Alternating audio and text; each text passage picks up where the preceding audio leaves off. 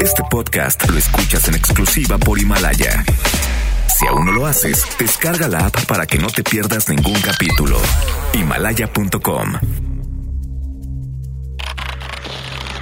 La pandemia del coronavirus o COVID-19 se mantiene pese a los esfuerzos. Médicos y personal de salud en todo el mundo luchan a brazo partido para contenerla. Pero estamos lejos de ver la luz al final del túnel.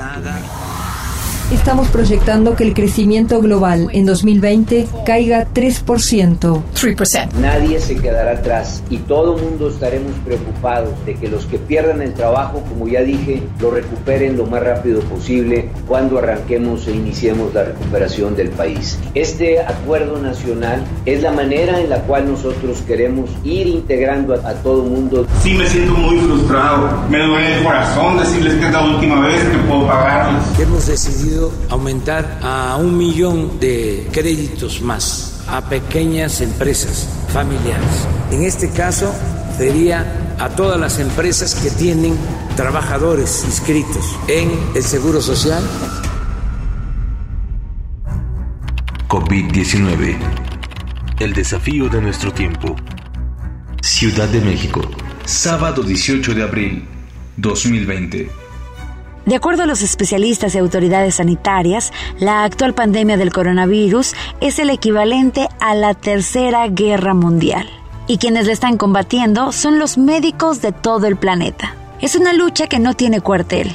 Este viernes se llegó a los 2.300.000 contagios a nivel global y la espeluznante cifra de 150.000 muertos. En México, la gente parece no entender. Cada vez hay mayor movilidad urbana y parecería ser que el mensaje que brindaron ayer el show de los López funcionó como permiso para salir de casa. Todavía esta mañana López Gatel, quien ya opina de salud, economía y hasta seguridad nacional, descartó el uso de la fuerza pública para obligar a los mexicanos a cuidarse. Sistemáticamente hemos respondido no, no, no tenemos intención alguna de militarizar la respuesta de salud pública. ¿Por qué razón? Porque la consideramos por un lado innecesaria y por el otro lado inconveniente. Inconveniente porque esto perturbaría mucho la dinámica social que hasta ahorita ha sido muy favorable a esta respuesta. El otro López, sí, Obrador, puso a su palero de Lord Molécula este, ¿quién es el que tiene registro de mayor número de participaciones en la mañanera? Bueno, él. A hacerle una pregunta a modo y a remeter contra periodistas de verdad.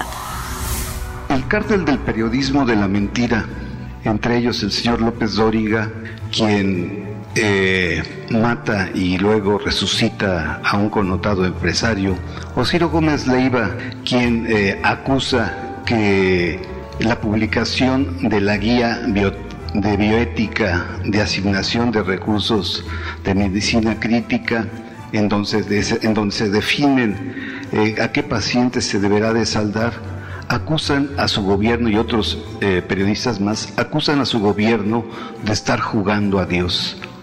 ¿Me podría explicar si su gobierno juega a ser Dios?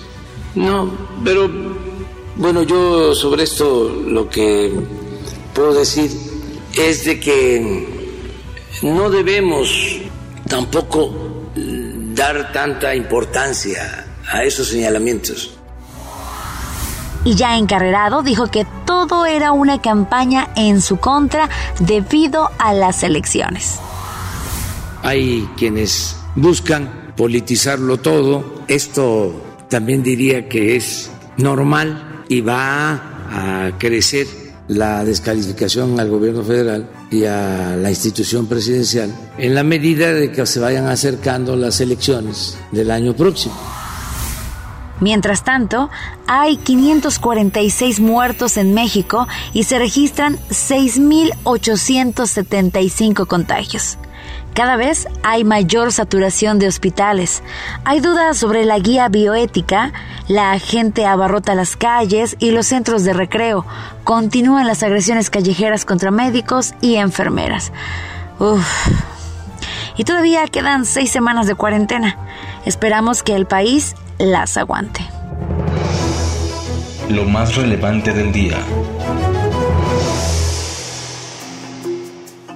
Nuestro tema del día es la proliferación de individuos, particularmente del mundo del espectáculo, que se han dedicado a negar la existencia del coronavirus.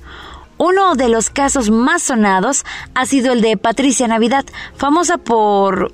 Mm, por... por... bueno, seguramente por poseer unas protuberancias frontales que llaman mucho la atención. Ella dice que el COVID-19 no existe y es un invento de los Illuminati.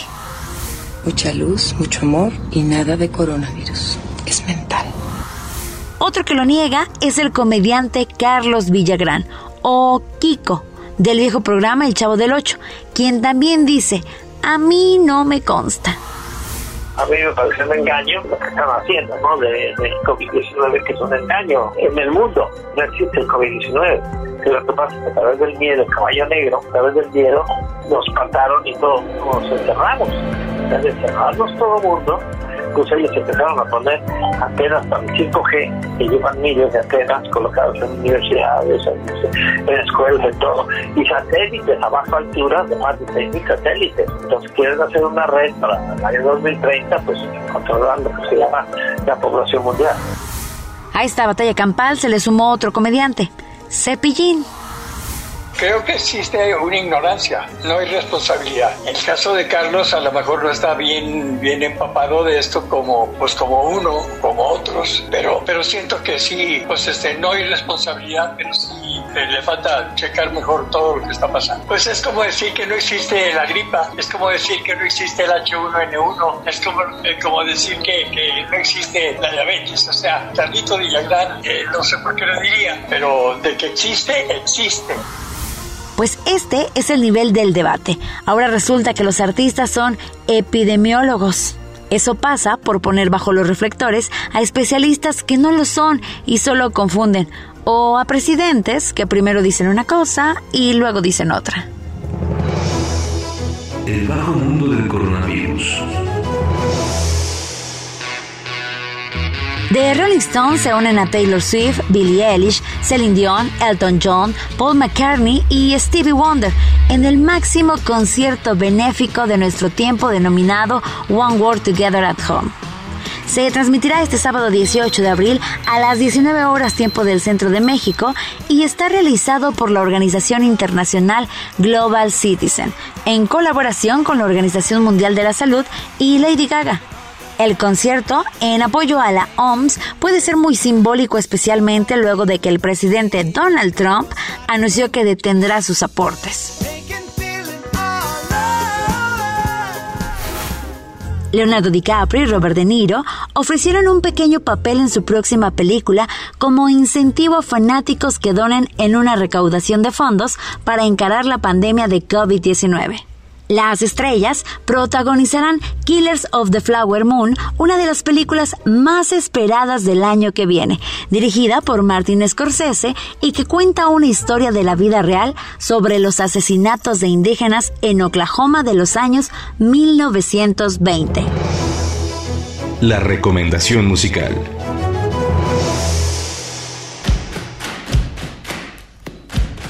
Ya es sábado y usted debe permanecer en su casa, así que para convencerlo de ello, lo vamos a dejar con un rolononón que apenas tiene 8 años, pero suena bien bonito.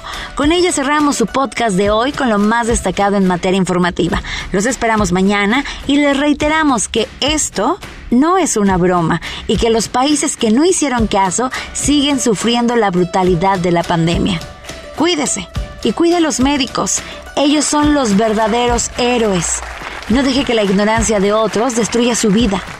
Quédese en casa.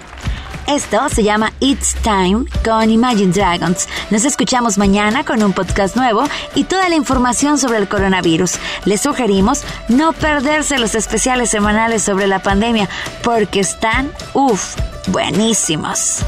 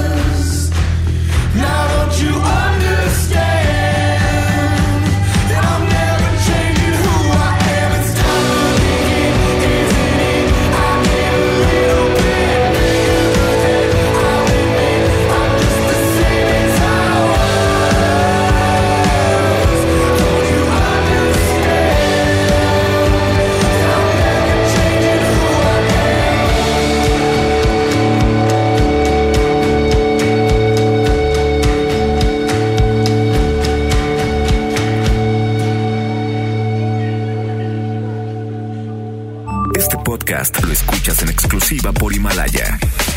Si aún no lo haces, descarga la app para que no te pierdas ningún capítulo. Himalaya.com